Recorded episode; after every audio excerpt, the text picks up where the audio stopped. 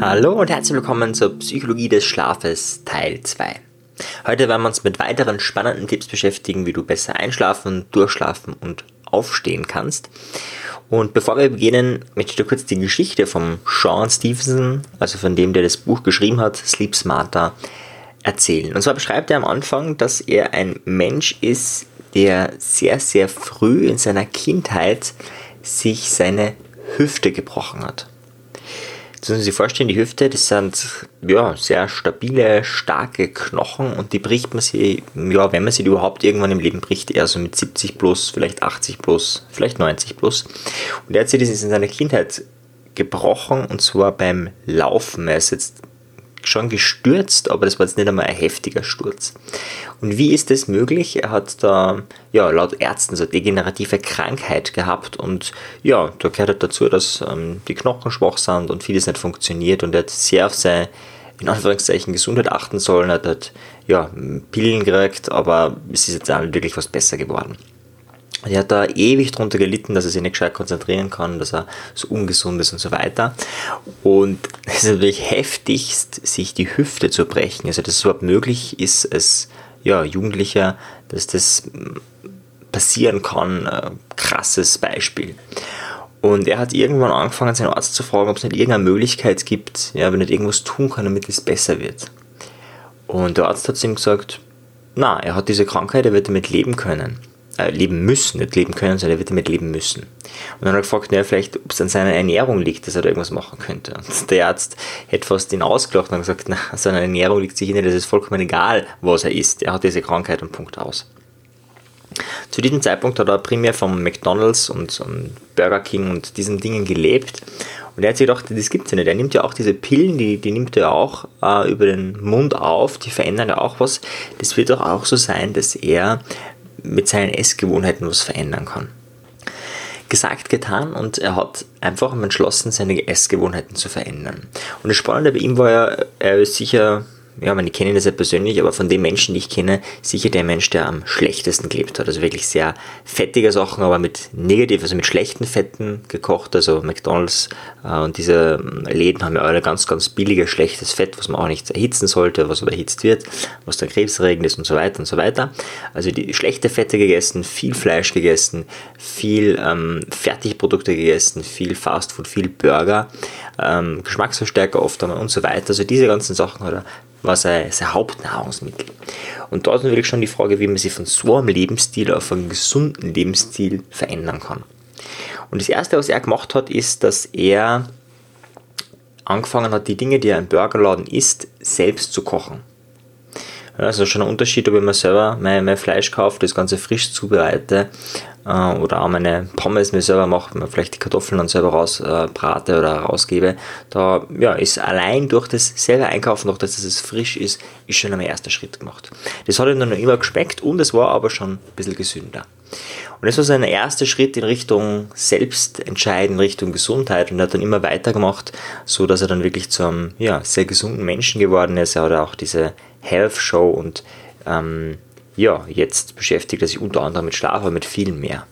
Ich finde es eine sehr inspirierende Story, also wirklich jemand, der ja ganz unten war, schon sehr früh im Leben. Also man muss dir vorstellen, als Jugendlicher, du brichst dir die Hüfte und bist im Endeffekt ein, ein Krüppel. Du kannst dann einmal laufen, weil es könnte sein, dass du irgendwie blöd umbegelst, umkippst und dann brichst du irgendwie alle deine Knochen.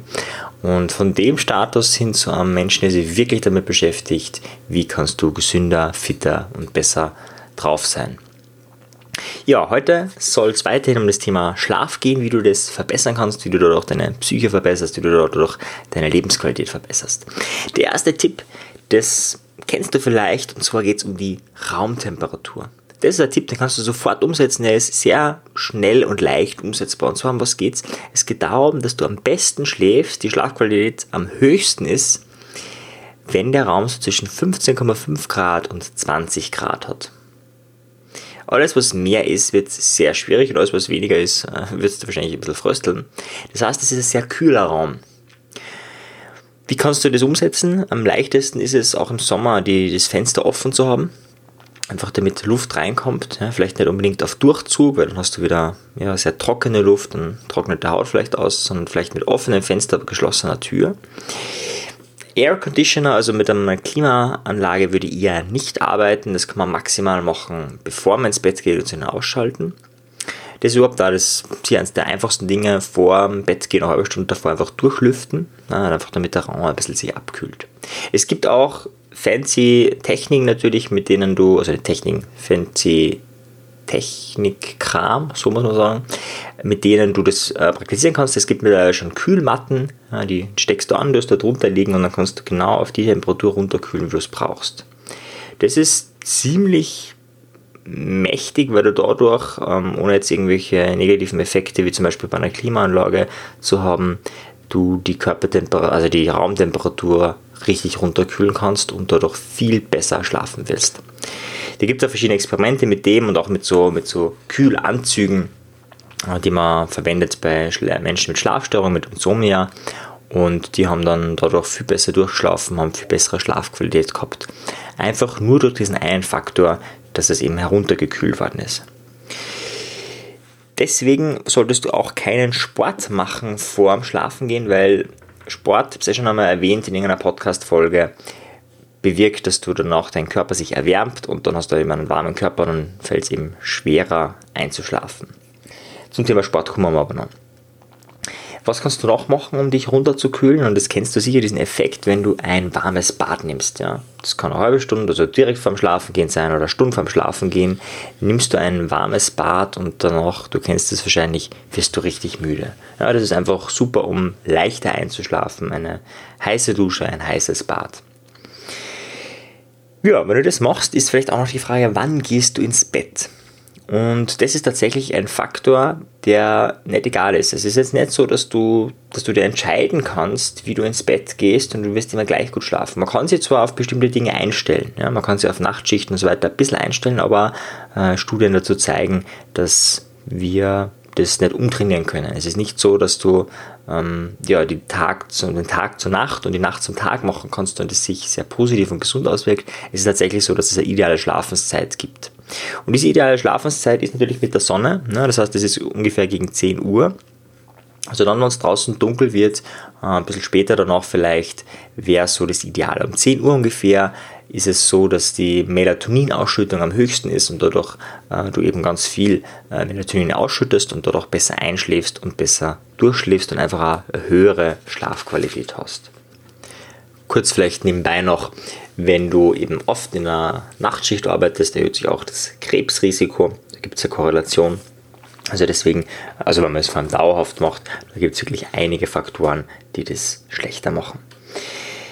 Ja, ein weiterer Faktor ist dein Darm. Und zwar ist es so, dass dein Darm ungefähr ja, 95% von dem Serotonin, das du im Körper hast, was indirekt auch für deine Schlafqualität verantwortlich ist, beinhaltet. Und je nachdem, wie du mit dem umgehst, so ist auch deine Schlafqualität. Ihr habt am Anfang die Geschichte erzählt von ihm, also er hat sich wirklich sehr schlecht ernährt und das dann auch so indirekt schon enthalten, alles, was du nicht essen solltest, nämlich Fertigessen, ganz, ganz schlecht äh, chemikalisches Essen. Also da gehören alle ja, Geschmacksverstärker dazu, die ja oft in Gemüsebrühen oder ähnlichen Dingen sind. Aspartam natürlich. Alle chemischen Dinge, die sich negativ auswirken, ganz, ganz schlecht. Natürlich auch Wasser, was irgendwie Chlor enthält, wobei wir selten Chlorwasser haben jetzt in Österreich, Deutschland. Aber naja, wobei, na, wenn man da mal untersucht in manchen Haushalten. Also äh, am besten ja Quellwasser natürlich, wenn du das besorgen könntest, aber das ist natürlich immer die Frage. Umgekehrt, was solltest du essen? Also ich mache es nur ganz einfach, mehr Obst, mehr Gemüse ist für den Darm immer gut, mehr Basisches. Es gibt basenbildendes Essen und es gibt säurebildendes Essen und das meiste Gemüse, bis auf Spargel vielleicht und praktisch fast jedes Obst, äh, ist eben basenbildend. Mandeln, Kartoffeln, basenbildend. Und dann gibt es einige andere Sachen, wie zum Beispiel Fleisch und Milch ist extrem säurebildend, ist extrem schlechte Säurebilder. Das sollte man eher meiden. Er empfiehlt mehrere Dinge für die Ernährung und zwar empfiehlt er Baustoffe, um gut zu schlafen, um eine hohe Schlafqualität zu haben. Und zwar ist das, ich zähle es mal kurz auf, Selenium, Vitamin C, Kalium, Calcium, Vitamin D, Omega-3, Fettsäuren, Melatonin und Vitamin B6. Melatonin ist ein Hormon, das kannst du theoretisch auch über die Nahrung einnehmen, das ist aber eher schwer. Ähm, er nennt da zum Beispiel die Sauerkirsche, die enthält relativ viel von Melatonin, aber auch Walnüsse und Ingwer und so Sachen, weißer Spargel ist also Gemüse, was du essen könntest, das hat ein bisschen Melatonin drinnen. Das sind aber wirklich sehr kleine Mengen, aber theoretisch wären es Dinge, um besser einzuschlafen. Es gibt auch Obst, welches das, die Melatoninausschüttung verstärkt, und zwar ist das Ananas, sind das Tomaten, Bananen und Orangen. Also das sind auch Möglichkeiten, was du sozusagen, ja, vielleicht am Nachmittag oder so essen könntest, einfach um deinen Melatoninhaushalt zu erhöhen. Wie schaut es mit den anderen Stoffen aus? Hm, Selenium eigentlich ist es stark fürs Immunsystem wichtig, aber natürlich, wenn dein Immunsystem geschwächt ist, fällt es dir auch mit dem Schlafen schwerer. Ja, zum Beispiel in Sonnenblumenkernen ist es drinnen, aber auch in Austern, in, im Huhn und vielen anderen Dingen ist es drinnen. Champignons ist nur so was, da ist es relativ viel Selenium drinnen.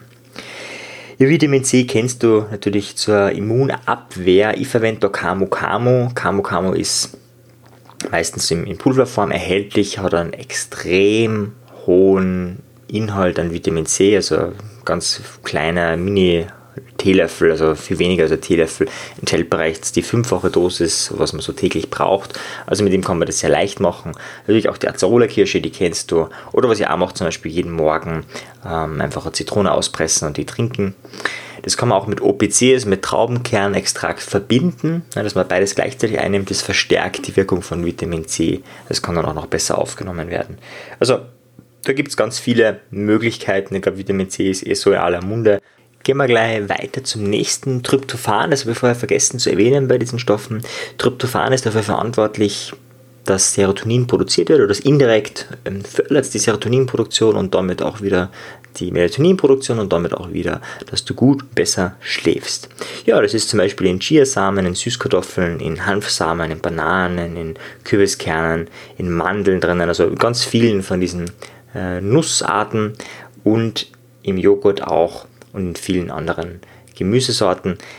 Also da ist meistens so, da hat man oft eh genug, aber das wäre nur so der Vollständigkeit halber.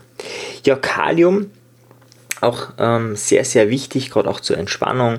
Das ist im Brokkoli drinnen. Brokkoli übrigens ist somit das basenbildendste Gemüse oder überhaupt das basenbildendste Nahrungsmittel überhaupt. Also das hat mit den höchsten Basenwert. Also Brokkoli ist extrem empfehlenswert, viel davon zu essen, oft zu essen. Ja, aber auch in Champignons ist Kalium drinnen, in Avocados ist es drinnen, auch in Bananen ist Kalium drinnen.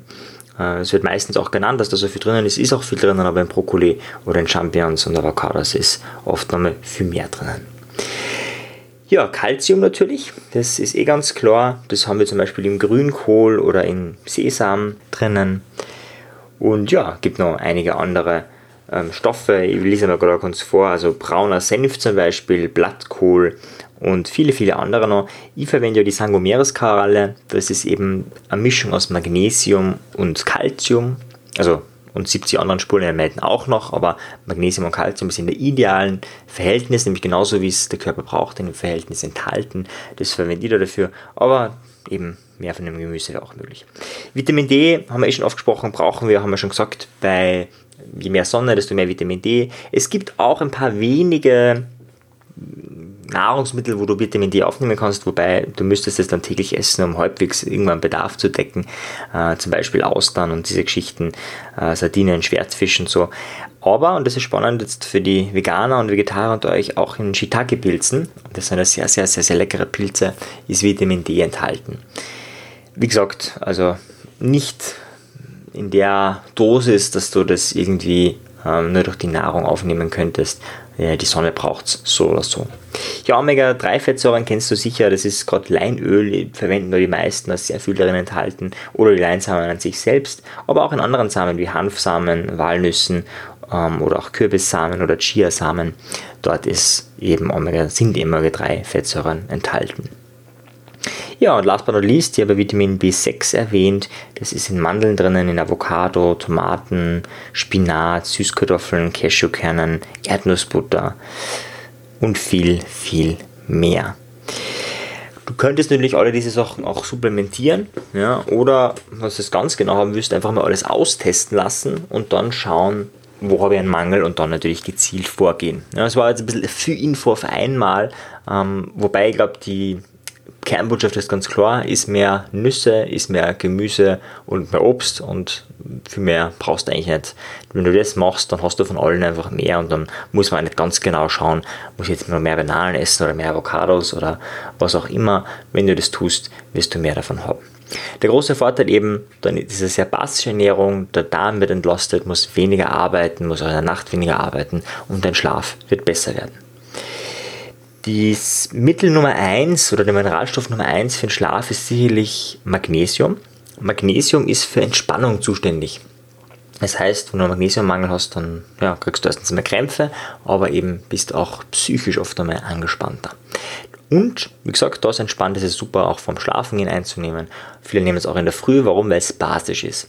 Und zwar ist es so, wenn dein Körper in einen säurehaltigen Zustand kommt, also vor allem das Blut, ja, es gibt ja verschiedene Bereiche im Körper. Ja. Gerade beim, beim Vaginaleingang ist ganz klar, das ist ein sehr saures Milieu, das tötet ganz viel ab. Da ist es ja sinnvoll, wenn das Ganze eher sauer ist, aber das Blut hat einen leicht basischen Wert von 7,36. Ja, also die Werte gehen von 0 bis 14. 0 wäre total sauer, 14 wäre extrem basisch und 7,36 ist eben so leicht basisch und in dem Bereich sollte das Blut liegen. Sollte heißt, wenn es jetzt zum Beispiel weiß nicht, bei 6 liegen würde, würdest du sterben. Also wenn es viel, viel weniger werden würde, auf Dauer würdest du einfach sterben. Und deswegen passiert das nicht, weil der Körper das reguliert. Das kostet ihm aber Energie. Deswegen wäre es gut, wenn du ihm äh, das so zuführst, dass er das eben äh, nicht braucht. Da die meisten sich eher sehr sauer ernähren, also sauer, Säurebilder ernähren, sagen wir so, was wir auch, also wir brauchen genauso die säurehaltigen Lebensmittel auch. Man sagt so im Verhältnis zwischen 80 und 20, also 80% basisch, 20% sauer sollte man sich ernähren. Wenn das aber nicht der Fall ist, und das ist oft so, dann macht der Körper folgendes, er nimmt das körpereigene Magnesium her, wo auch immer, ob er das jetzt aus Knochen, Muskeln oder vollkommen egal, wo er das her hat, nimmt er her und dadurch macht er den Körper wieder basischer. Und das bringt deinen Körper dann eben dazu, dass du wieder einen, einen basischen Körperhaushalt hast und das Ganze überlebst, aber dadurch hast du oft einen Magnesiummangel. Deswegen haben auch viele Menschen einen Magnesiummangel. Und deswegen empfehle ich dir auf jeden Fall viel Magnesium einzunehmen, eventuell auch die Sangomeras-Koralle.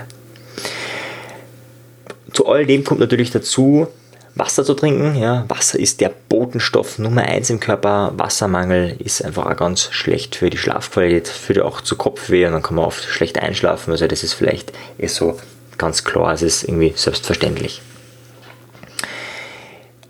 Ein weiteres Kapitel, das habe ich schon bei den Pflanzenhacks genannt, sind einfach Pflanzen im Schlafzimmer zu haben.